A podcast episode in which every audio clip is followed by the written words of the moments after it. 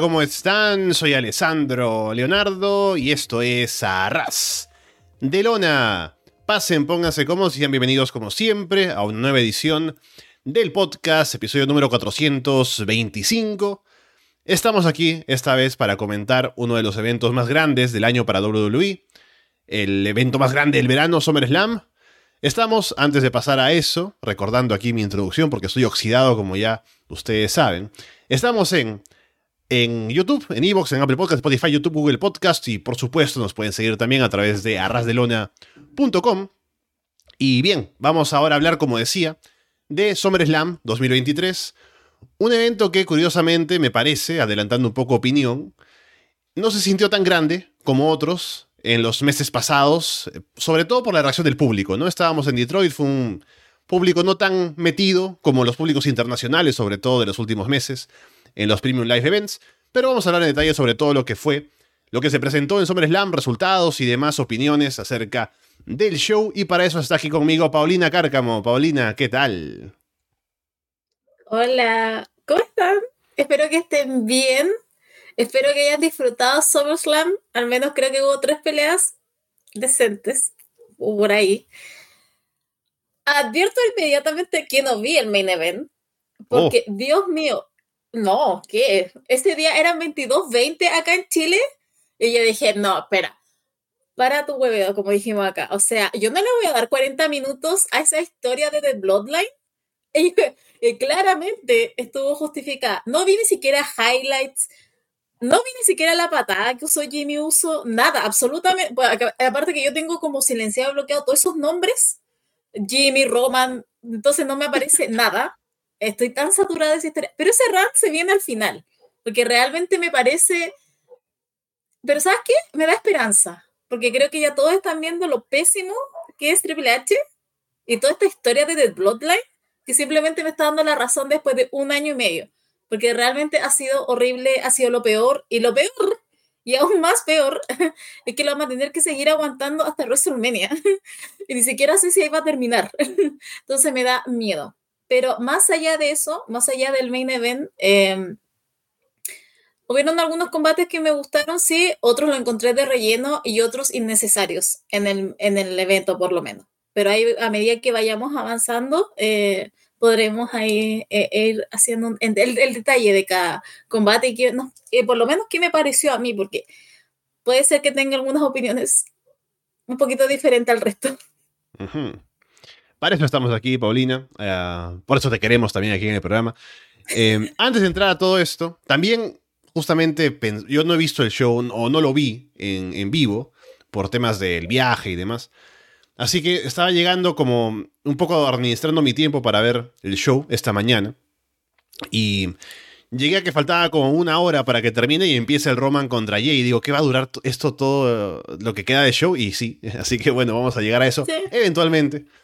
Vamos primero con cómo iniciábamos eh, SummerSlam. Hay una intro con Kid Rock, con carros, ya que estamos en Detroit, la ciudad de los motores. Y empezábamos con Ricochet contra Logan Paul. Logan empieza burlándose de Ricochet, Ricochet se hace respetar. Logan le aplica un neckbreaker a Ricochet sobre el filo del ring. Baja a darle un beso a su novia en primera fila y le dice un par de cosas ahí a Samantha Irving, la presentadora, que es la novia de Ricochet. Logan domina, aplica un running power slam al estilo de Braun Strowman para burlarse de Ricochet. Logan hace un par de cosas de Hulk Hogan, que Michael Cole dice ahí como que es eh, Hogan Paul, no sé qué cosa, y bueno, ahí está. No solo CM Punk hace cosas de Hulk Hogan, sino también Logan Paul. Ricochet se recupera y aplica un People's Moonsault, que no genera mucha reacción, y aquí es cuando se empieza a ver un poco lo apagado del público en Detroit. Logan va por un Spanish Fly desde el filo de ring hacia afuera, ambos caen de pie, aunque no queda tan limpio. Logan aplica un Buckshot Lariat, saltando desde adentro del ring hacia afuera. Ricochet le aplica a Logan un swing neck breaker desde la tercera cuerda. Logan salta en un moonsault desde la esquina. Ricochet lo atrapa y Logan gira para aplicar un DDT. Eh, ese movimiento sí queda bastante bonito. Ricochet va por el 630, pero Logan esquiva.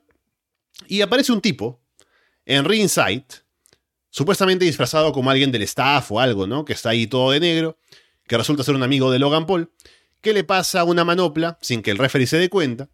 Logan con ella golpea a Ricochet y cubre para llevarse la victoria. me gustó harto, debo decirlo. Fui fan de todo esto. Eh, es decir, Jake Paul. Logan Paul, eh, es que lo he dicho desde hace mucho tiempo. Aparte que ya está más, ¿cómo se dice? Más empoderado de su rol de heel, ya no quiere ser babyface. Entonces lo disfruta mucho más. Y todos esos podcasts de Hogan, que también lo está haciendo ya el tío C. Me Punk, eh, lo está haciendo, eh, entonces como que todo jugaba con eso, e incluso yo no sé qué tan será la relación de Hulk Hogan con la W, no sé qué tan rentable también sea que ya aparezca en sus pantallas, pero eh, que haga algo con Logan Paul. Solo pido que sea un segmento, onda que le dé la mano, le, ¿cómo se dice? El traspaso de leyenda a nuevo por favor que lo hagan, no sé. Además, como dije, creo que leí algo como que él está disfrutando eso y quieren que lo odien, entonces creo que es como el momento perfecto para hacerlo. Pero más allá de eso, me gustaron los dos, me gustaron los spots.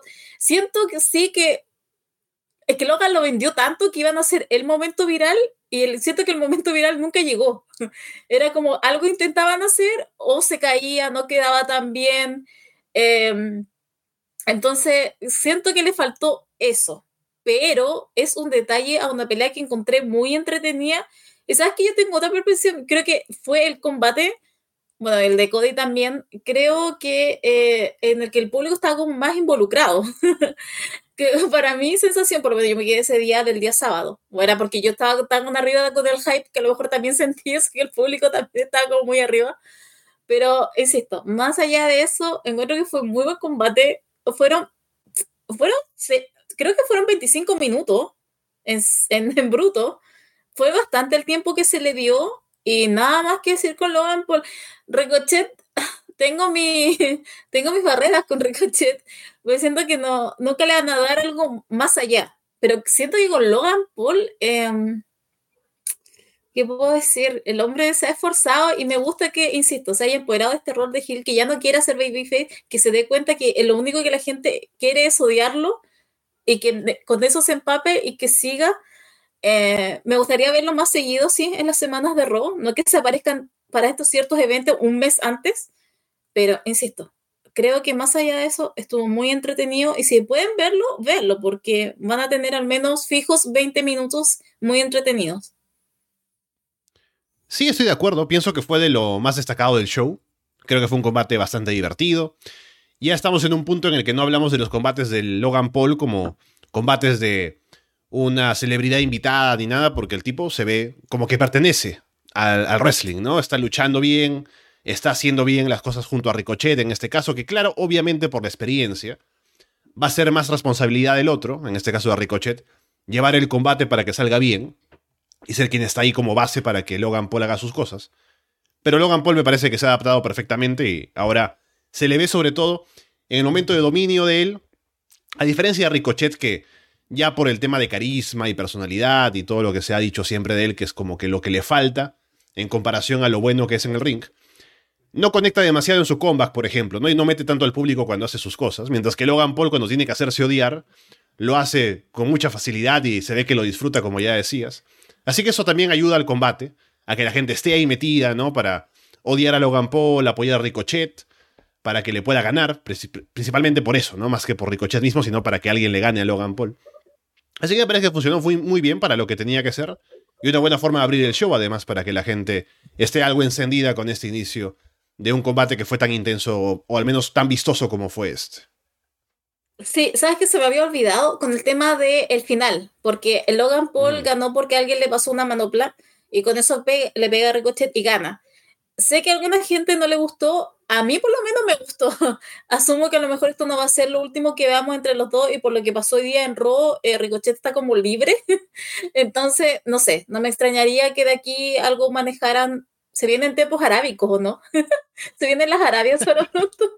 A lo mejor ahí podían, algo podían trabajar algo, pero sé que fue controversial el tema de la matopla y que llegara alguien así de la nada, ni siquiera un conocido, eh, o sea, un conocido de Logan Paul, pero no para nosotros, y que le haya entregado eso, pero por lo menos yo no tuve problemas. Así que ahí a merced de cada uno y su opinión, pero a mí no me molestó ese final. Sí, aparte, o sea, acabo de decir que Logan Paul ya no es como una celebridad, pero sí es. Entonces, no es tan fácil decir, bueno, que venga y que le gane a Ricochet, ¿no? Que es un luchador de tantos años. Entonces, un poco proteger a Ricochet, justificar la victoria de Logan Paul, que pueda ganar sin hacer quedar mal al oponente, me parece que no está mal. Aparte, es para meter más hit a Logan, que ahora está bien metido como heel, que es el rol en el que debería estar. Así que tampoco tuve problemas con que el final fuera así. Luego tuvimos Cody Rhodes contra Brock Lesnar. Cody se lanza a atacar a Lesnar al inicio, pero Lesnar lo atrapa y lo lanza en German Suplex. Lesnar toma el control y lanza a Cody por todas partes. Lesnar le lastima el abdomen a Cody con todos los suplexes y las cosas que le hace. Lesnar saca a Cody del ring, le grita que se salve, que se quede afuera. Y varias veces Cody se levanta queriendo volver al ring. Lesnar pierde la paciencia y baja al ring para aplicarle un F5 en ringside. Cody vuelve al ring y parece que va a ser el comeback, pero Lesnar lo detiene con un German suplex y luego lo lanza en F5 sobre la mesa de comentarios. Cody vuelve al ring antes de la cuenta de 10 y Lesnar sigue matándolo. Cody le quita la protección a una esquina cuando intenta evitar que Lesnar lo lance en un suplex. Cody lanza a Lesnar un par de veces contra un poste y lo golpea con las gradas metálicas, que no sé si era legal, pero no lo descalificaron. Lesnar aplica la Kimura, pero Cody llega a la cuerda. Cody lanza a Lesnar contra una esquina o a la esquina que estaba expuesta y le aplica él la Kimura a Lesnar. Lesnar finalmente rompe la llave. Cody bloquea el F5, aplica tres crossroads seguidos para llevarse la victoria limpia sobre Brock Lesnar. Y no solo eso, sino que luego del combate, Lesnar encara a Cody y le da la mano, no solo le da la mano, sino que viene y lo abraza y le levanta el brazo para decir que este es el hombre, este es el tipo que tiene que ser la cara de la compañía prácticamente ahora apoyado por el propio Brock Lesnar. ¿Qué puedo decir, Alessandro? Ahora yo soy una codista, soy una codista de la vida. Eh, vi su documental. Eh, voy a hacer un punto. Antes de hablar del combate, voy a hablar del documental un ratito. ¿Sabes qué me No lo he visto yo, pero quiero verlo, sí. Ya, no, o sea, voy a decir algo muy. No voy a entrar en. No voy a decir que su papá era Cody. O sea, era. Dusty Rhodes. No. No. Dusty Rhodes. no voy a decir que era eso, gran spoiler. Eh, mira, a mí me gustó mucho el transcurso que hizo el documental de pasar realmente de ser el hijo de a crear su propio nombre. Creo mm. que eso lo dejó demasiado claro. Hear me out. Si Cody no gana el próximo año WrestleMania, yo de verdad prometo el asesinato de Triple H. O sea, no puedes hacer todo ese camino más en ahora en el, en el contexto en que le ganó a Brock Lesnar y no hacerlo campeón. De verdad que a mí, creo que fue mi combate favorito. Me gustó que lo hayan maltratado unos fijos 15 minutos, simplemente lo hayan tirado. Uno ya igual venía a venir el contraataque de Cody, pero estaba demorando mucho. Qué dramático es Cody. Eh, no sé, nunca se le va a pasar el drama, el niño drama, eh, de verdad, porque todo era queja, estaba a punto de llorar, estaba la mamá, entonces todo era muy dramático. Y ya después cuando empieza a hacer la ofensa a Cody Rhodes, ya todo empieza a, incluso el público empieza a cobrar vida, eh, lo empieza a apoyar. Se ha hablado mucho acerca si es que Cody ha bajado de popularidad. No, o sea, está lejos de eso. Aparte, muy buen gear que usó Cody Rhodes, estaba muy lindo la nueva capa blanca. Eh, nada que decir con eso también. Eh, entonces, todo se dio para que ese día él quedara como una gran estrella. Creo que de todos los combates, él fue el que quedó más arriba. Y después con ese abrazo de Brock Lesnar, que después supe que fue algo totalmente de él hacia mm. Cody Rhodes, como que ni siquiera él sabía, porque Cody, yo dije, mira, Cody Rhodes actúa harto. Eso no quiere decir que actúe bien. Pero ese día genuinamente estaba sorprendido. Y claro, era por eso, porque ni siquiera él sabía es más, cuando comenzó a hacer todo eso, tuve un poco de miedo. Dije, ¿lo va a atacar otra vez? Nunca se sabe. Eh, pero no, lo felicitó, le levantó el brazo, todo bien. Entonces, para mí también está como un recomendado, por lo menos. Si quieren ver sufrir a Cody, esto va a ser genial los primeros 15 minutos porque lo están tirando simplemente. y Cody es un trapo más, un trapito. Pero más allá de eso, encuentro que estuvo muy bien después el contraataque y insisto, o sea, si Cody Rhodes aquí no lo están preparando para ser el próximo campeón y que realmente sea el quien derrote a Roman Reigns, y siquiera ¿qué estamos haciendo acá?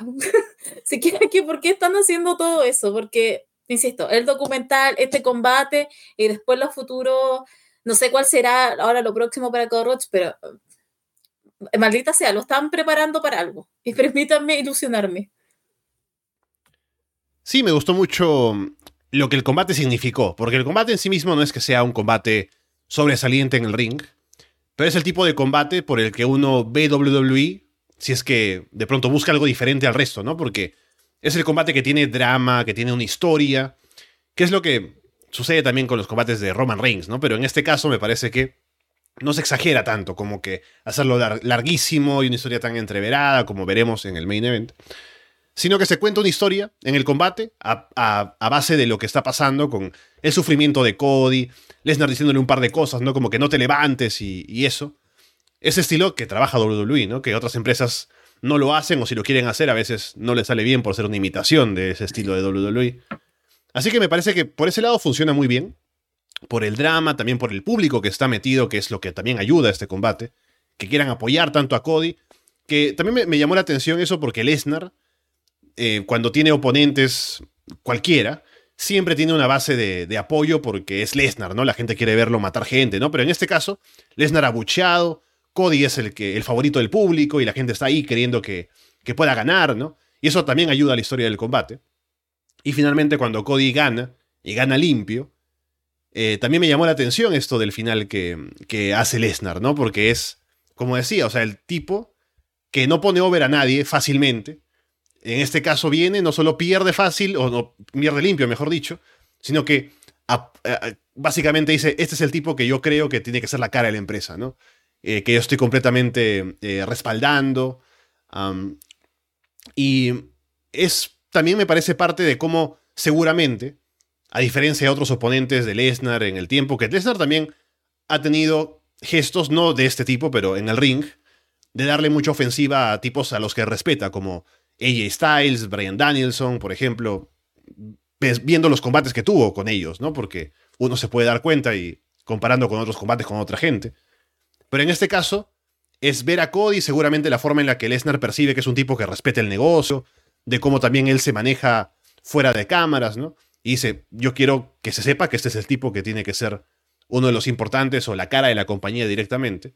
Y hace este gesto para que sepamos eso, que es la opinión de él, ¿no? Así que me parece muy interesante pensar en eso y qué es lo siguiente para Cody de aquí, porque por cómo terminó este combate, ganándole a Lesnar, que es el tipo invencible prácticamente, tendría que ya estar en la cima de algo, pero veremos cómo lo acomodan ahora mientras se hace hora para que lleguemos al momento en el que Roman Reigns tenga que perder el título. Luego tenemos la Slim Jim SummerSlam Battle Royale. Los únicos con entradas al final son The Miz, LA Knight y AJ Styles. Y MVP luego también trae a Omos para que se una al combate. Y ponen un video previo, como que venden el combate como si fuera algo realmente importante, ¿no? Con no sé, imágenes de Randy Savage y demás, aunque en realidad es un combate de relleno. A ser el único que elimina gente al inicio. Lanza a JD McDonough en Gorilla Press sobre Apolo Cruz afuera. Chad Gable elimina a Giovanni Vinci con un belly to belly suplex. Tommaso Champa elimina a ambos Viking Raiders. Champa elimina a Shinsuke Nakamura. Bronson Reed elimina a Champa. Ahí continúa la historia entre los tres. Demis le promete a Bronson que le va a pagar para que no lo ataque. Santos Escobar elimina a Austin Theory en preparación para el reto por el título de los Estados Unidos. Pero luego Carrion Cross elimina a Santos sin mucho más, así que es como que pusieron over a Santos, ah, vida retador al título y luego lo eliminan sin pena ni gloria. Gable elimina a Ludwig Kaiser con unas head a la inversa. Homos elimina a Botch y Matt Riddle al mismo tiempo. Todos los que quedan en el ring se unen para eliminar a Homos. Miss y Grayson Waller tienen un momento de asociarse y de mirarse como si fuera el meme de Spider-Man, ¿no? Señalándose. Los últimos en el ring son AJ, Gable, Knight, Bronson y Sheamus. Bronson elimina a Gable, Knight elimina a Bronson. Carrion Cross sujeta a AJ desde afuera, y Sheamus aprovecha para aplicarle una bro kick y eliminarlo, así que la historia entre Cross y AJ continúa. LA Knight salta a la tercera cuerda para lanzar a Sheamus en un belly to belly suplex desde arriba y termina de sacarlo del ring para llevarse la victoria. Yo en el grupo ese día puse que esto era relleno y lo sigo pensando. O sea, claramente esto fue para para elevar a LA pero es que estas son las cosas que a mí me dan rabia. ¿Por qué hicieron esto? no sería más. Además, ¿qué le van a dar a Knight si es como que no tienen un, plan claro con él? Eh, más allá de lo que duró, ah, hay un par de spots, pero que igual, que me da lata, me da rabia ver, no sé, perder a Grayson Waller. Verlo de esta manera. ¿Para qué? ¿Para que lo junten con Miss? No sé. Mm. Bueno, ahora Miss está involucrado en otra storyline porque también estaba viendo Raw. Eh, pero mm, está en otra cosa ahora. Está con el Ignite. Eh, entonces, como que todo este. No, me dice que la promo estuvo buena. Habrá que verlo. Eh, pero más allá de eso, fue un relleno duro y puro para que la gente aplauda a LA Knight. Eh, creo que fue lo más fuerte que hemos escuchado en la noche, más allá del wow de Cody Rhodes. Eh, pero fue eso. No, no tengo mucho más que decir porque al menos le creció el premio a Karen Cross. Lo vi con otros ojos, ¿ya? No con ojos de odio, con otros ojos. Más allá no eh, ondaré. Pero fue como, um, Cross. Ok. Pero de ahí que más. No, no puedo decir. Ah, bueno, fue entretenido cuando sacaron a Homos pero también, ¿por qué destruir a esa superestrella si tenía un gran futuro? Eh, Aparte fue su regreso, ¿no? Que estaba fuera un tiempo y es como que lo traen para que, oh, mira, recuerden cómo somos. Y en ese escenario pensaría uno que viene a ganar, pero no. Porque el combate está diseñado para poner over a LA Knight. ¿Y por qué estábamos ahí para perder entonces? Sí, incluso es más, en un minuto como que porque Sheamus también, vamos a hacer una especie de directo en esto, porque Sheamus igual dio unas declaraciones, unas declaraciones de que básicamente eh, la empresa perdió su momento después de la pelea de Canter. Eh, mm. Entonces, en un minuto casi creí que iba a ganar Sheamus, simplemente como para, para jodernos la fiesta o joderle la fiesta a la gente con LA Knight, pero no, no lo hicieron. Pero insisto, es, es algo de relleno que no lleva a nada, porque actualmente no creo que le quieran dar a LA Knight nada por más allá que el público lo apoye. Ahora, si esto durara unos meses más hasta que lleguemos a Royal Rumble, y si es que durara un poco más y podría el próximo año Money in the Bank, lo veo más plausible, pero en el estado que están las cosas ahora, lamentablemente lo veo como que no le quieren dar nada. Y estas son las pequeñas gotas de migajas, estas son las migajas que nos da la W para que podamos aplaudir un poco a LA Knight que ahora no tiene un título. Sí, al menos la empresa reconoce y hace que, por ejemplo, Michael Cole diga, ¿no? Estamos en el movimiento del yeah, no sé qué cosa. Yeah. Porque se sabe que LA Knight está súper over, ¿no? Entonces hay que hacer algo con él. Veremos si es que lo hacen, pero ya esto es como una señal de que le quieren hacer saber al público de que sí, sabemos que LA Knight está over, así que ahí está una victoria para él. Y ya veremos qué pasa a partir de ahora, ¿no? Así que el combate me parece que se diseñó para eso, como decíamos, no mucho más solo para que LA Knight esté ahí con presencia en el show y gane un combate. Así que ahora toca ver qué es lo que viene para él directamente. Em, ya en su... Y el tipo tiene más de 40 años, ¿no?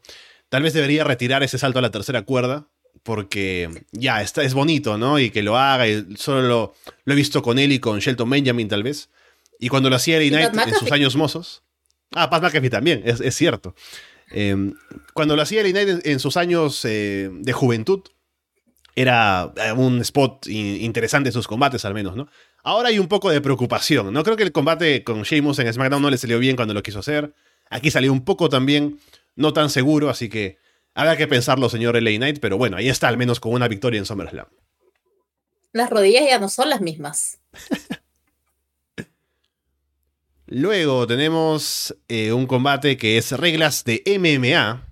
Shayna Baszler contra Ronda Rousey.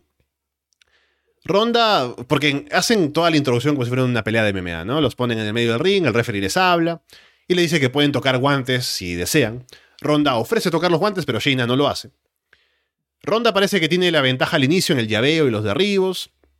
El público aquí está dormidísimo. Shayna conecta una patada a la cabeza, Ronda sale del ring por el golpe. Ronda luego aplica un rodillazo a la cara de Shayna. Ronda tiene el control, luego de ese golpe, aplica una llave a la cabeza con las piernas. Shayna la levanta, ambas caen por encima de la tercera cuerda hacia afuera. No hay apoyos ni abucheos para nadie. Shayna vende que tiene lastimado el brazo. Los médicos entran a ver qué pasa con ella y ahí el público sí está como abuchando porque están aburridos.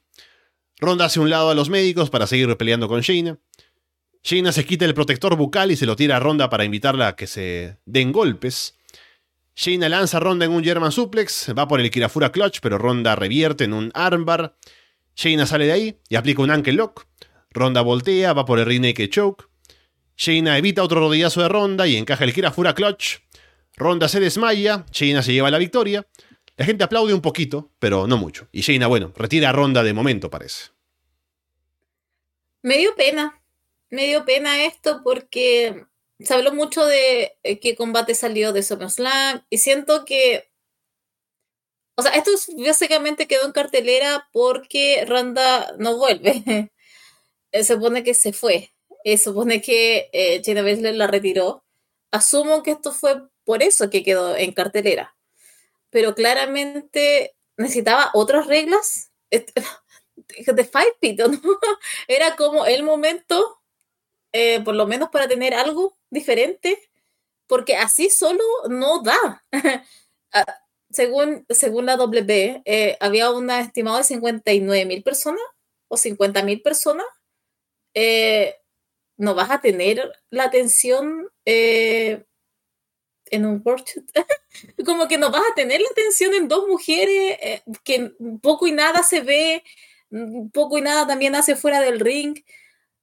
Me dio pena, insisto. Lo debieron haber hecho en un SmackDown, en un Raw o en un espacio más pequeño, reducido, porque un espectáculo así de grande no da.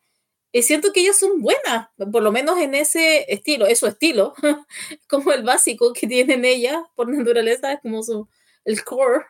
Eh, es como que pero yo a mí a mí me entretuvo, pero era porque lo estaba viendo yo onda literal en la pantalla a ellas dos. Ya me imagino el resto del público que estaba en el último, que no le importaba nada. Aparte habían videos de gente que iba al baño y no era poca tampoco. Entonces, es como todo el meme del wrestling femenino que se hace siempre como es el momento para ir al baño o a ir a buscar algo de comer. Entonces me da un poco de pena porque siento que fue una oportunidad perdida. Eh, trataron de hacer lo mejor posible, se dieron duro, una patada bien fea de Chaina Belair hacia Ronda Rousey. Eh, hubieron golpes también que sonaban bastante, pero si le quieren dar un revisionado, yo, yo diría que vaya, porque creo que hay buenas cosas pero lamentablemente aquí obviamente mata mucho el público, público no estaba, no le importaba, quería que esto pasara rápido, y menos mal que pasó rápido, porque de verdad que a mí se me hizo, creo que, no sé si fue el más corto de la jornada, pero diría que sí, diría que fue más corto.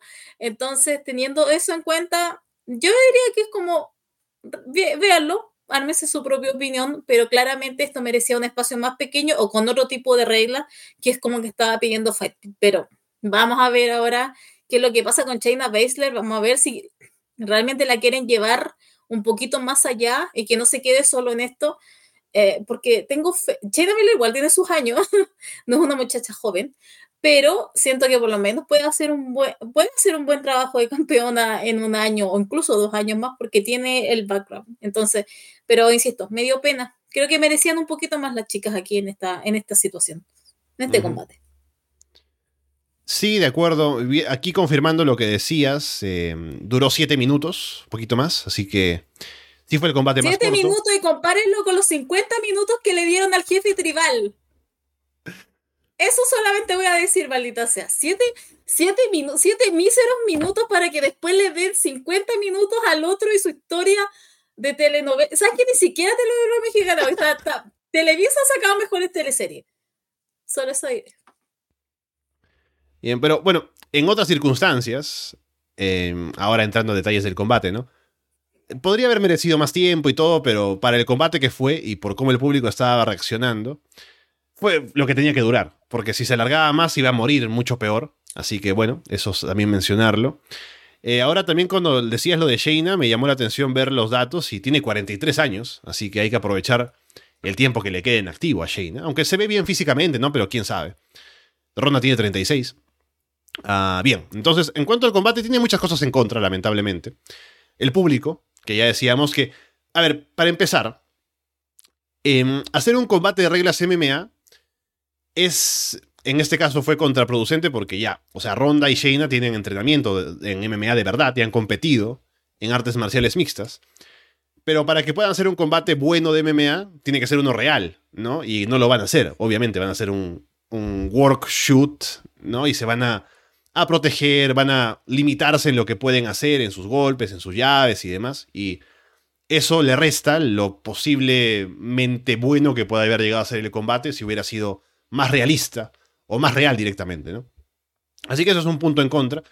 Y el otro punto en contra es que para que el público pueda apreciar, así sea un work shoot, tiene que estar al menos con algo de, eh, ojo entrenado, ¿no? De ver combates de este estilo o saber un poco cómo es que uno puede determinar quién está ganando, quién no, eh, qué movimiento es importante de... Porque si, por ejemplo, le pones a un fan de wrestling nada más un momento de llaveo en el que alguien pasa la guardia, es como que, bueno, no me importa, ¿no? Pero para alguien que ve MMA es como que, oh, oh llega el momento tal vez de que acabe el combate, una cosa así. Entonces, eso es como que al, al, al, el hecho de que el público no sea un público que está habituado a ver MMA en su mayoría, ¿no? Y entender un poco de pronto eh, los detalles de lo que estaban haciendo, no hay forma de engancharse, ¿no? Y también lo otro es que es una historia que no viene con mucho hit. O sea, Shayna no está tan over como Babyface. Ronda tal vez un poco más como Hill, sí, pero no ha terminado de enganchar por el hecho de que hemos hablado siempre de las promos, de la personalidad. Así que se quedó corto en, el, en la construcción del combate.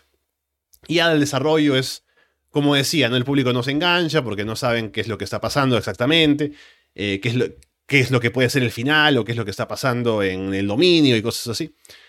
Así que lamentablemente es un combate que no funciona como para ser el final de la historia, el choque de las amigas de años. Podría haber sido un combate de reglas normales de wrestling, haberlo trabajado un poco con temas de MMA, pero no todo tirado de ese lado porque era exigirle mucho a los fans en cuanto a reacción.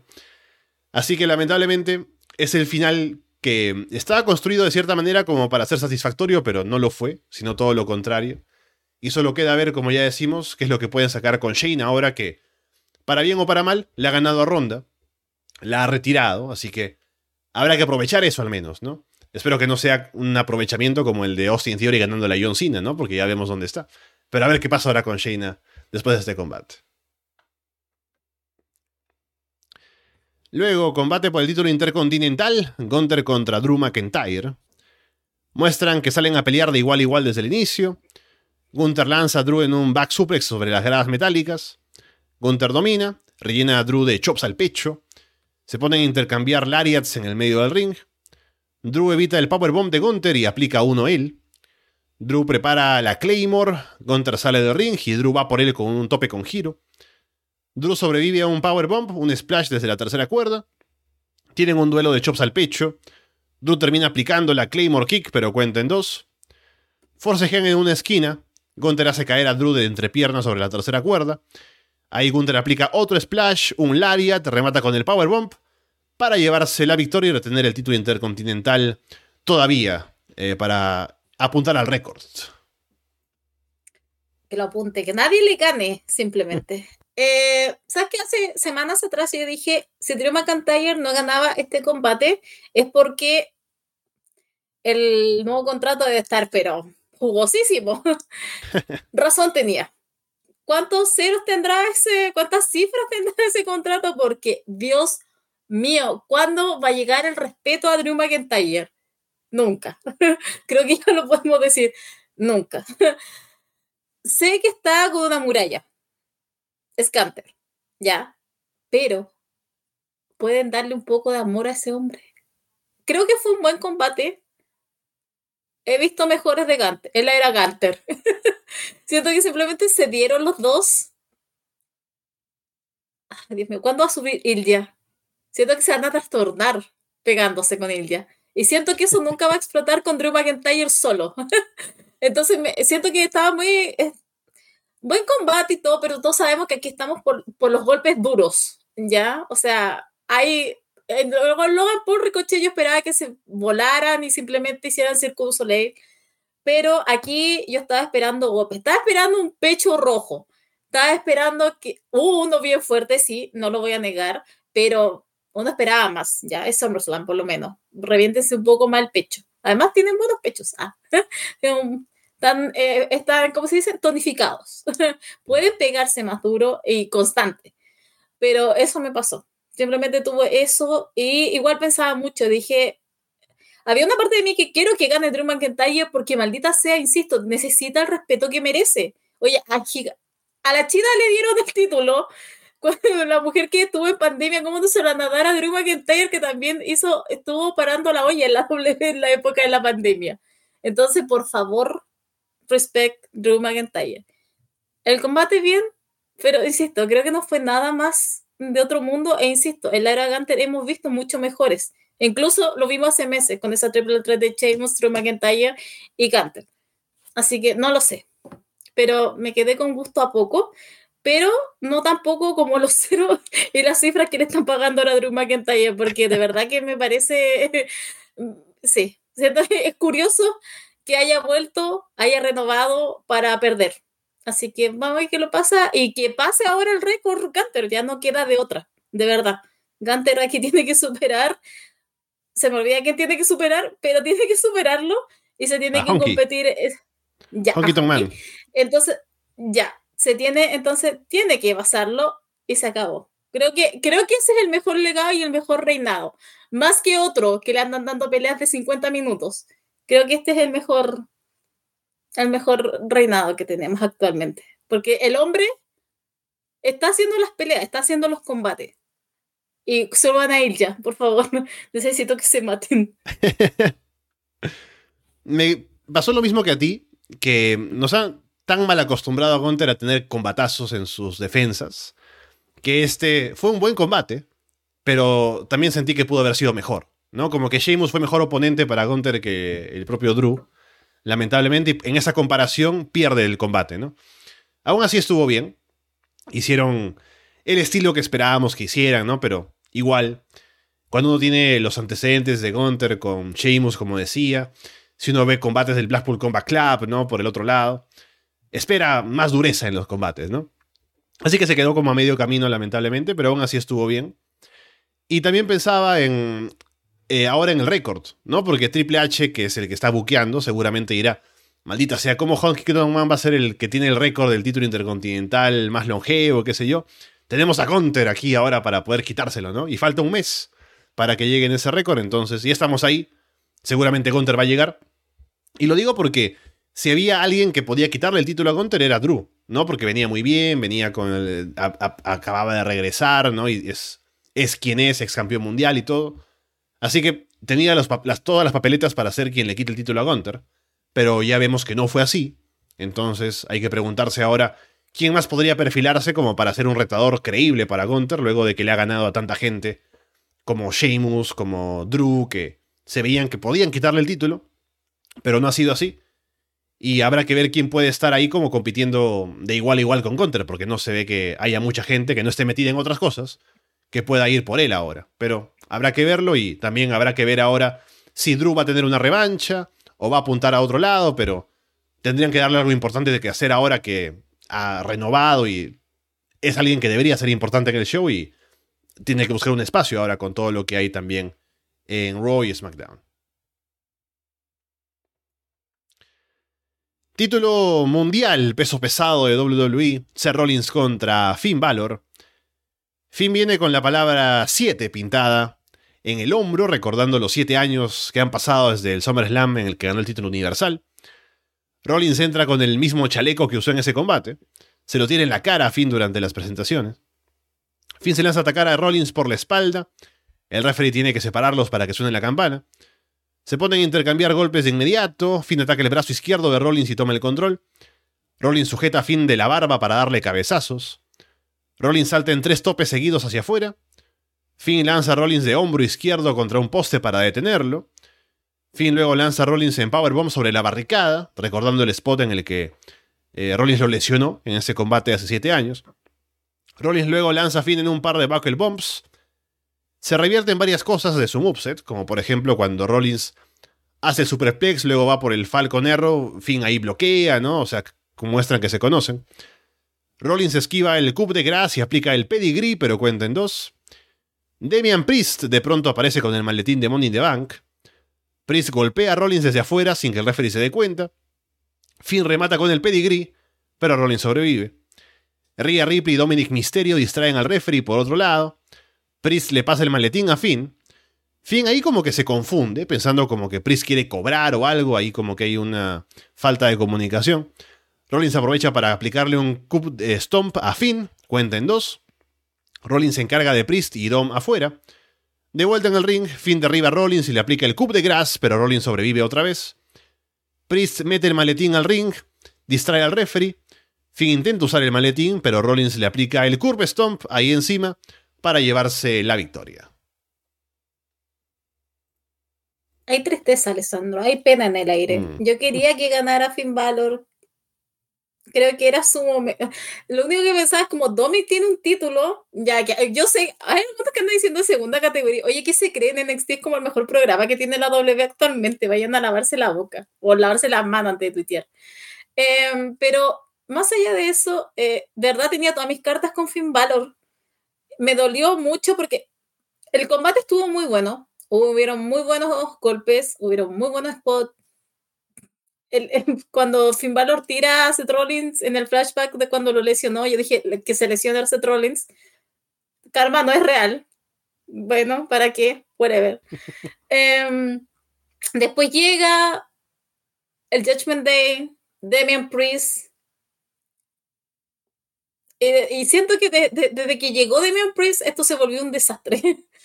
Fue caos. Y no un caos que a mí me gusta, fue un caos que no entendí es que siento que están haciendo demasiado el tease de que se van a separar de Judgment Day. Es más, ahora se supone que están luchando contra Seth Rollins, Cody y Nakamura.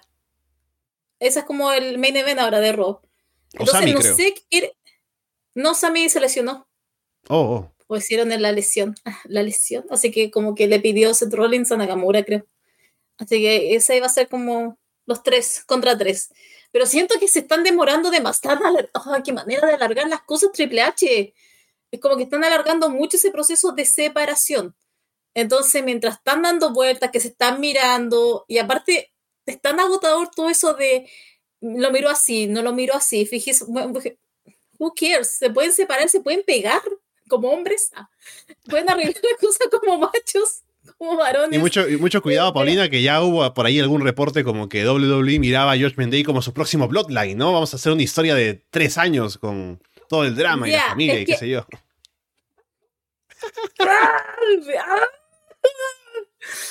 Dios, es que es eso, es que uno ya ve como, ay Dios mío, si Triple H no le gusta solamente alargar los el final, le gusta también las historias, ay Dios mío, ¿quién le hizo tanto daño? Pero es que uno ya piensa, como te digo, es las miradas, eh, como esas miradas tensas de Finn Balor contra Demi. Eh, ah, ya basta, por favor, solucionen las cosas como hombres. Eh, pero no, ahí están. Asumo yo que estaremos desde aquí a WrestleMania con lo mismo. ¿Damian Priest le costó el título a Finn Balor? Sí. ¿Qué hace Finn Balor? Nada. Se une de novio de Damian Priest para derrotar al otro equipo. Le, le falta odio a Finn Balor. Pecho frío a Finn Balor. Literal, el mundo le pasa por encima y él simplemente sonríe. Horrible. Así que, pero de verdad, yo terminé con pena, yo iba con todo con Finn Balor. Fue un buen combate hasta que se metió de Judgment Day y ahí todo fue caos. Insisto, un caos bonito, un caos horrible. Perdió Finn Balor, tristes todos, pero más allá de. Ay, Dios mío. ¿Sabes que ahora siento que me arruinaste toda la noche, Alessandro, con esa noticia desde Judgment Day? de aquí a tres años no puedo creer los santos. Imagina esa mirada de Finn Balor con Damian Priest. Tensas. Homoróticas. Permítame decirlo. Pero más allá de eso, no nos queda nada. Entonces, terrible. Todo, y Damian Priest, ¿qué va a hacer con ese maletín a todo esto? ¿A quién se lo va a mm. canjear? Insisto, que vaya NXT, que lo canjeé con Carmelo. Creo que ese es su destino. Y más encima, el único que no tiene nada de fin valor. Todos tienen un título, incluido Dominic. Sí, no sé cómo, o sea, no creo que lo alarguen tanto, ¿no? Pero sí tienen ahí cosas que quieren sacar, seguramente del drama, del grupo. Em, estaba pensando ahora que claro, como dices, ¿no? Em, el problema me parece que también es que los hombres no hablan de los sentimientos, Paulina, entonces claro, si pudieran sentarse a hablar, ¿Y por qué no habría problemas, ¿no? No hablen de sus sentimientos, basta. Guárdenselos. Sí, bueno, y por eso hay problemas, ¿no? Pero bueno. Eh, este combate igual me pareció el mejor de la noche en el ring. Ah, me parece que fue mejor que el combate que tuvieron el mes anterior.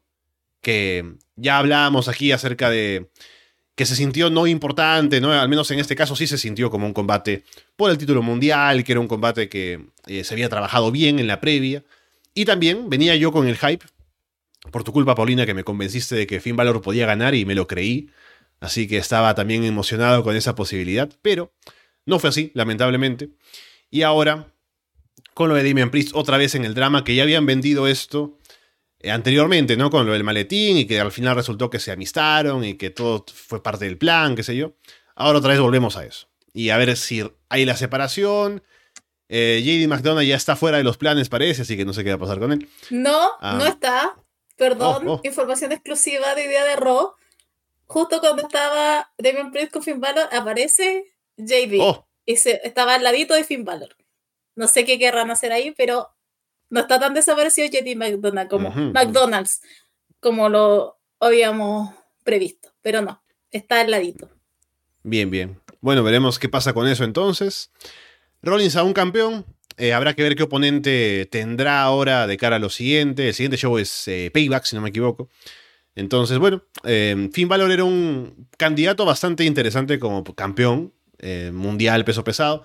Este el tema de que Rollins todavía recién se ha establecido como campeón, hay que tener un reinado largo, como primer reinado, me imagino, pero habría sido una buena jugada para fortalecer a Josh Mendey ahora con la presencia que tienen en, en los shows. Pero bueno, poco más que decir del combate. Igual que tú, me parece que con la parte final y todo lo entreverado, pierde un poco de puntos. Aún así me parece, como digo, el mejor combate del show. Y simplemente ver ahora qué sigue para el reinado de Rollins y qué sigue para Josh Mendey en lo que vayan a hacer ahora con el drama interno, parece, otra vez. Otra telenovela. Telenovela. Bien, después tenemos el combate por el título eh, femenino de WWE. Es Asuka contra Bianca Belair y Charlotte Flair en una triple amenaza. Asuka es la campeona, pero su entrada es la del medio, curiosamente. Que no me gustó, porque es como que hay que darle espacio a la campeona, ¿no? Y que entre o al inicio o al final. Pero no, pues como en sándwich, ¿no? Está en el medio. Bueno, cada una hace sus cosas. Tienen momentos de lucir bien, de controlar el combate por un rato. Pero hay bastantes momentos en esa primera parte del combate en el que hay descoordinaciones, como que no quedan limpios los movimientos. Eh, parece que se desacomoda o algo el atuendo de Charlotte. La cámara está con ella. Ella se acerca a la referee como arreglándose y luego vemos a Asuka y Bianca esperando en una esquina. Bianca les aplica un neckbreaker y DDT al mismo tiempo a Charlotte y Asuka, que no queda limpio. Asuka le aplica el Asuka loca a Charlotte, pero Bianca rompe la llave. Charlotte de un moonsault desde la tercera cuerda hacia afuera sobre Bianca y casi ni la toca. Asuka salta desde la tercera cuerda para aplicarle un DDT a Charlotte y tampoco queda tan limpio. Bianca le aplica una Doctor Bomba a Charlotte. Asuka atrapa a Bianca al caer en el Asuka Lock. Charlotte intenta cubrirlas a ambas a la vez. Charlotte salta en un moonsault desde la tercera cuerda sobre las dos. Charlotte lanza a Bianca fuera del ring y Bianca vende haberse lastimado la rodilla izquierda. El personal médico se acerca para llevársela. Charlotte le aplica la Figure 8 a Asuka. Y Bianca, que estaba yéndose ya ah, con el personal médico, regresa, cojeando. Y uno piensa allí, ¿no? ¿Qué va a hacer? Seguramente va a romper la llave, Bianca, ¿no? Pero Bianca, con una sola pierna, decide subir a la tercera cuerda para saltar en 450 sobre Charlotte. Luego parece que hay algunas otras faltas de coordinación en las secuencias finales, cuando quieran revertir, como que alguien está fuera de posición o algo. Así que también se ve un poco ahí de dificultades. Charlotte atrapa a Bianca en la figure 8. Asuka le escupe mist en la cara a Charlotte. Va por Bianca, pero Bianca la atrapa con un roll-up para llevarse la victoria. Así que Bianca es la campeona. Pero luego Io Sky y Bailey aparecen, golpean a todas con el maletín. Io golpea a Bianca en la rodilla lastimada con el maletín también. Remata con un moonsault desde la tercera cuerda, cobrando el Money in the Bank y se lleva la victoria. Luego Dakota Kai aparece para celebrar con sus amigas y tenemos nueva campeona en Io Sky. A mes. De verdad que esto fue a mes. Eh, fue tan raro todo. no sé.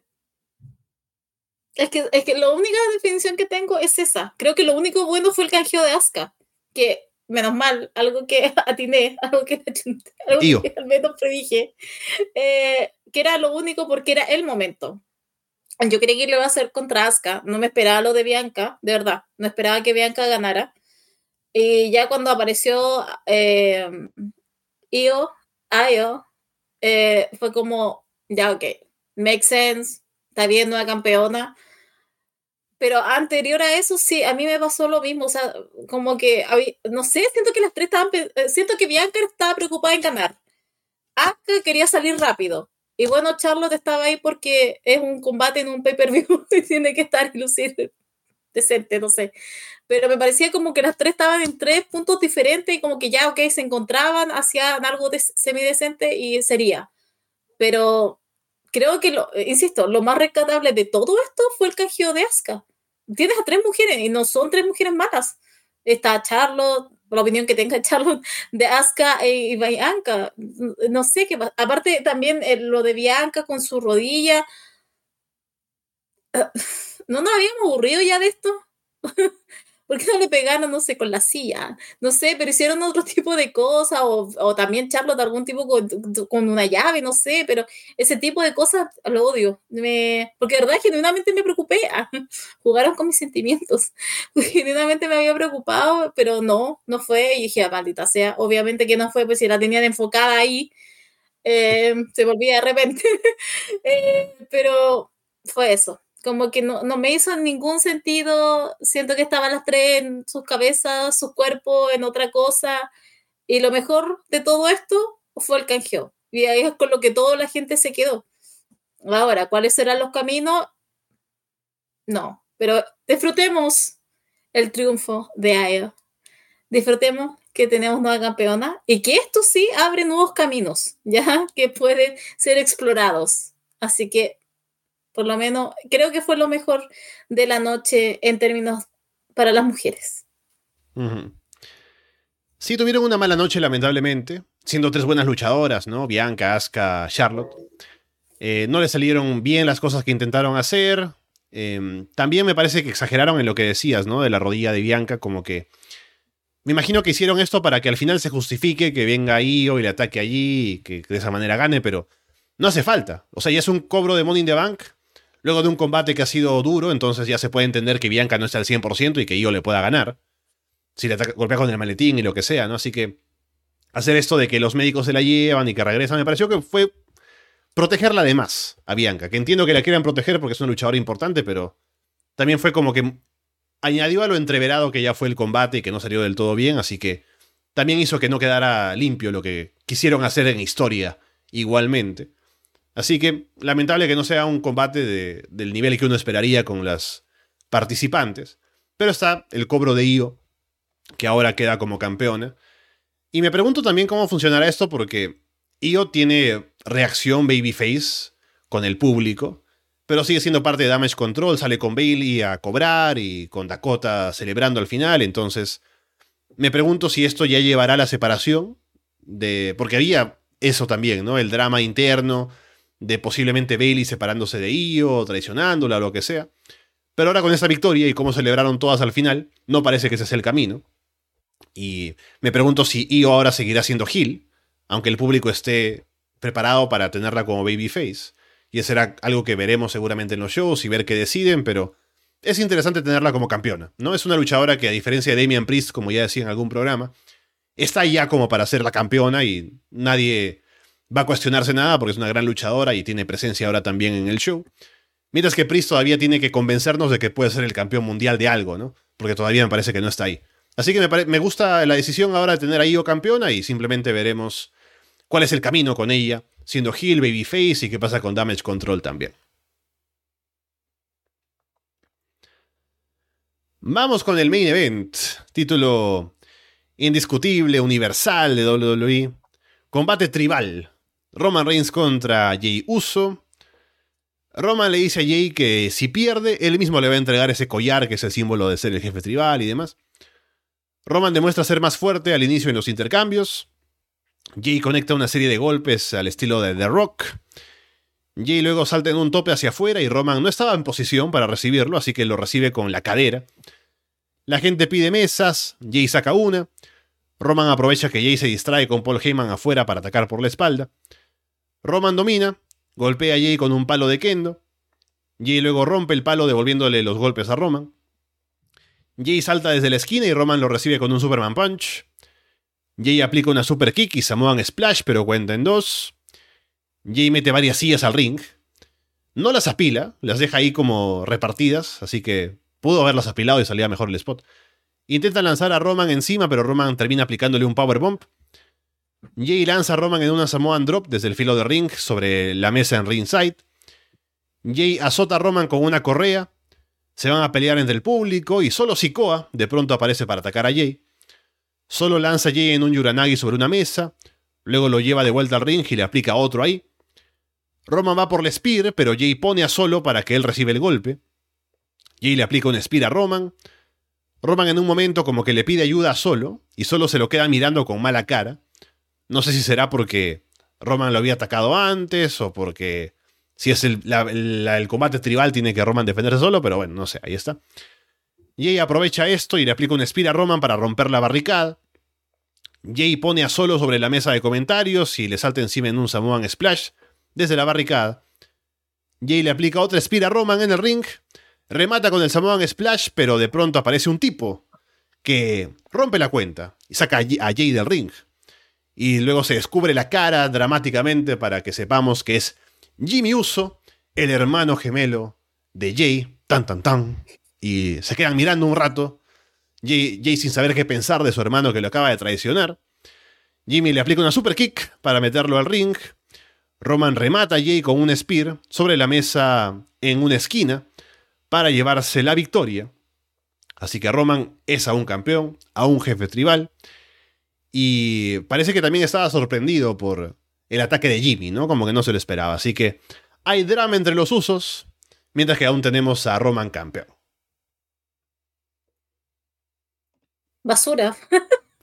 Basura. Eh, mira, voy a contar mi historia. Eran las 10.20 en Chile. Yo asumí, yo dije 10.20. En mi inocente cabecita yo dije, bueno, esto asumo yo que terminará a 10 para las 11 o a las 11. Y dije, yo no le voy a dar 40 minutos a esto. Lo siento. Sé que tengo que hacer después la revisión.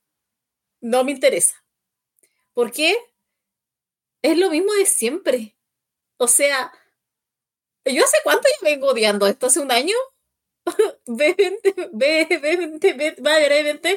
bastante convicción. Qué bueno que la gente se esté dando cuenta que esto es basura. Esto es simplemente ir a un mismo punto que va a llegar eventualmente con The Judgment Day, y lo que me da terror ahora, porque es simplemente llegar al mismo punto. Todos se traicionan. Es que ¿sabes lo que pasa? Todos se traicionan menos con Roman. Nadie traiciona a Roman. Se traiciona solo, se traiciona a Jimmy, se traiciona a Jay. Polito viene ahí llevando los cinturones. Tranquilo, mi pana. Pero el resto, los otros tres, se traicionan siempre. Nadie pensaba, honestamente, nadie pensaba que iba a ganar Jay Uso. Seamos honestos con nosotros mismos. Eh, nadie pensaba eso. Todos sabíamos que iba a estar solo Sikoa, iba a pasar algo, incluso Polito lo podía haber imaginado con uno de los cinturones, intervenido, le hubiera pasado algo, hasta una manopla, que ya se haya usado en el combate de Logan Paul, no importa, capaz de que repitan. Me imaginaba miles de formas que esto podría haber terminado con Roman campeón. Si estamos claros, no iba a ganar y uso. Va a seguir Roman Reigns, ya sabemos de WrestleMania. Tranquilos. ¿Qué pasa? Veo que es Jimmy el que traiciona. Cuando Jay está a punto de ganar, hacen todo ese show con las miradas dramáticas para nada. Esas miradas, Dios mío, ¿qué tiene Triple H con las miradas? Esas miradas dramáticas para que ahora se enfrenten ellos dos. Se está hablando incluso de que haya como Fatal Four Way entre los cuatro. ¿Sabes que estoy tan aburrida, Alessandro? Estoy, pero de verdad estoy indignada. ¿Sabes que ni siquiera vi el combate ese día y estaba indignada? Eran las 12 acá, una de la mañana en Chile y yo no podía creer lo que estaba leyendo. ¿Y sabes qué? Pero estaba contenta, porque la gente ya estaba, Triple H, un fraude, Triple H, el peor del año. Yo estaba así, al fin, al fin nos estamos dando cuenta. Triple H tuvo la suerte de encontrarse con esta historia y no sé hasta cuándo más le va a sacar el jugo, no sé cuántas traiciones más van a haber entre esos dos hermanos. Creo que ya no sustenta más. Falta solo Sikoa. Pero te juro creo que la mejor decisión que he hecho durante este año ha sido saltarme ese main event y ese combate. Porque es lo mismo de todos los combates, solamente con la excepción de que ahora se repitieron Jimmy Uso traicionando y que volvemos al mismo punto. Los hermanitos peleados. Y Roman bien tranquilo ahí tomando, tomando un jugo y ahí bien relajado de aquí al próximo pay-per-view porque obviamente no se va a dignar a hacer un combate o a pelear con otra persona que no sea de su familia el, campeonato. Y ¿sabes lo que me da más rabia de toda esta situación? Es que se habló mucho de por qué le bajaron la pelea a Trish Stratus y a Becky Lynch. Mm. Yo, Trish Stratus, fan. Becky Lynch, por ahí nomás. Pero son 50 minutos. Acá hay 50. ¿Tú me vas a decir que realmente necesitábamos esos 50 minutos? Esa historia, si la querían contar por lo menos media hora, era suficiente. Esos otros 20 minutos se lo había dado a Trish y a Becky si más allá de eso no iban a hacer. Pero no lo hacen y se lo dan a ellos. Y es, es lo que me tiene hasta acá, de verdad, hasta acá me tiene. O sea, que, después vamos a tener una hora de historia, hora y media de miradas. Te traicionaré, no te... Es nada. Entonces, es que sabes que ni siquiera puedo decir que los combates son buenos. Porque Roman hace como tres movimientos y de ahí se para, camina, habla, entonces tampoco como que me llame. Y además de todo eso, de que tienen 20 minutos de más que debieron habérselo dado a las mujeres, esos campeonatos están secuestrados. No hay nadie más que los... aparte de esa familia, no hay nadie que luche por ellos, no hay nadie que los quiera. Realmente estamos esperando que Cody tome, eh, tome el control de su narrativa y vaya por los títulos eh, realmente estamos como esperando todo eso y que gane en el próximo WrestleMania. Y por favor que gane, porque ya estoy tan aburrida de escuchar o leer que están diciendo. Perdón, no tengo paciencia. Tengo, insisto, tengo todos silenciados de esa familia de The Bloodline, Roman Reigns, los usos solo Sikoa. Eh, pero igual y todo, igual sé lo que está pasando, pero Dios santo, creo que ya no puedo más con esta historia, me tiene saturada, no puedo creer que tenga los títulos, no puedo creer que esté matando otros combates para darle más minutos a esa historia basura. Basta, basta por favor. Y ahora no sé qué pay-per-view viene ahora, eh, Payback. Sí. Ya, obviamente no va a estar, ya insisto, Roman no va a estar. Después nos iremos a Survivor Series. Quizás, ¿qué hacen entre la familia de The Bloodline? Eh, porque es historia totalmente aparte. Entonces, ah, nada, estoy saturada, de verdad. Estoy aburrida. Y mire, imagínense, ni siquiera vi el combate. Y miren cómo estoy. Estoy, pero. En llamas, en llamas. Imagínense si no lo hubiera visto. Así que al menos me salté eso, pero después de leer y saber lo que pasó,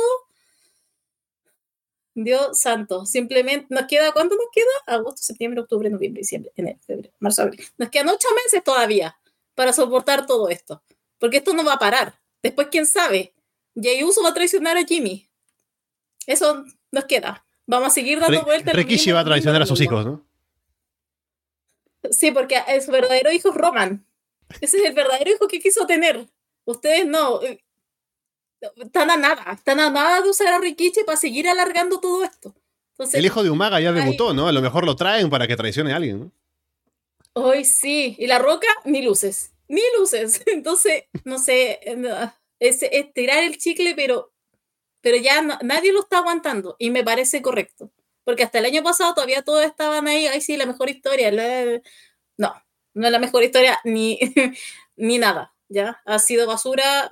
¿Ha tenido momentos? Sí, pero no es precisamente por Roman Reigns y su gente, es por otros. Solamente eso tengo que decir. Y basta con esto. Basta. Sí, el combate duró mucho más de lo que debió haber durado. Y sacamos el argumento de Trish y Becky sin poder estar en SummerSlam cuando perfectamente podrían haber estado y haber dado un combate mucho más interesante. Así que eso es algo que también le juega en contra. Igual, este tipo de combates, como ya decía, son el clásico combate ahora de WWE, ¿no? Del drama, de la historia por encima del trabajo en el ring, que funcionó más temprano con Cody y Lesnar, pero estamos ahora con combates de Roman Reigns, perdón, que son ahora todos muy parecidos, y además el público no ayuda, y eso hace que el combate sufra, ¿no? Porque no están tan metidos en el combate y estamos en la parte final del show con tal vez el público ya algo cansado. Em, y en, general, como decía, el público estuvo bastante apagado durante varios momentos del, show. Entonces, no estuvieron acompañando como para que el combate funcione, ¿no? Y eso también le jugó en contra.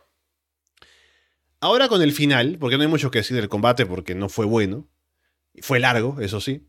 Em, no es como en otros momentos de esta historia, en los que ya hay drama y hay cosas de telenovela, ¿no? Y la familia y qué sé yo y que hay una traición, ¿no? Y uno dice, oh, ¿qué va a pasar ahora en el siguiente programa? De pronto, no sé.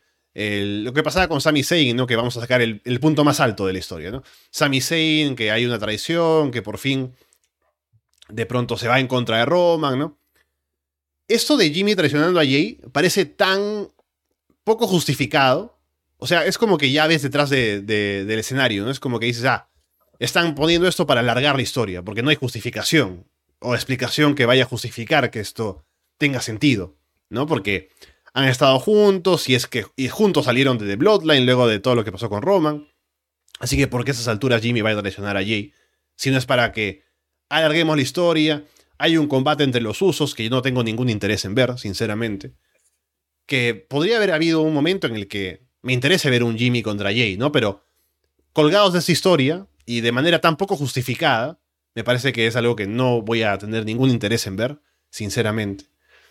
Así que eso, nos queda ver qué pasa ahora con, con historia, de qué manera van a querer intentar explicar que Jimmy traicionara a su hermano. Eh, Roman va a estar desaparecido un mes seguramente hasta que tengamos un oponente. Y esta Fatal 4 Way también me suena tan poco interesante de ver si es que va a pasar por el título. Ahora con todo lo que pasa con Solo también, que está como que no tan convencido de seguir a Roman. Así que no, no tengo tampoco mucho interés en esta historia en este punto, que ya ha pasado bastante, con bastante claridad ya el tiempo en el que estaba en su punto más alto, y que hemos hablado de que debió haber terminado con Cody ganando el título o algo así. Y entiendo que hayan querido hacer el combate con Jay, porque era eh, de lo que había empezado todo esto, ¿no? Con la formación de The Bloodline y demás.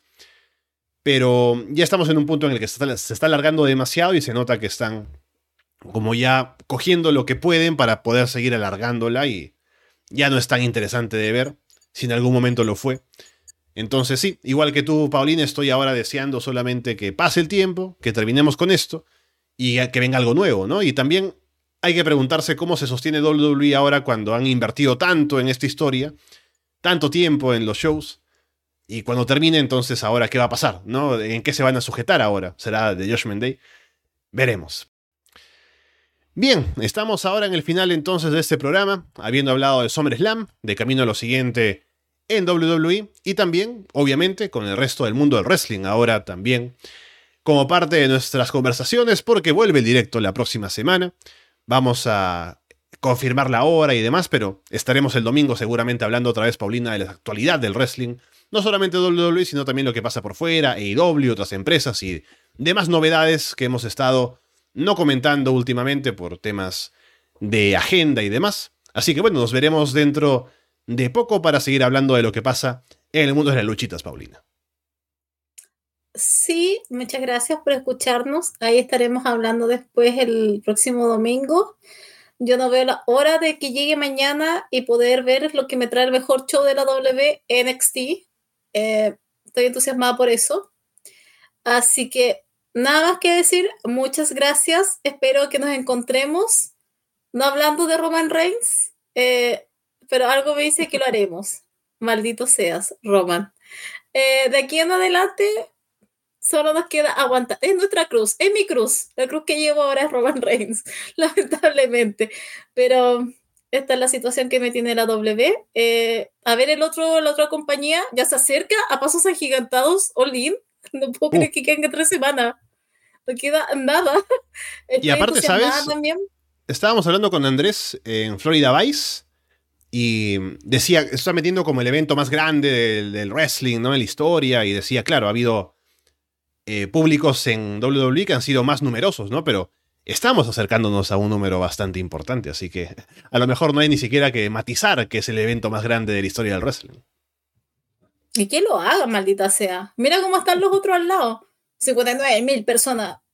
Dude, el otro literal va a llenar como 80 mil.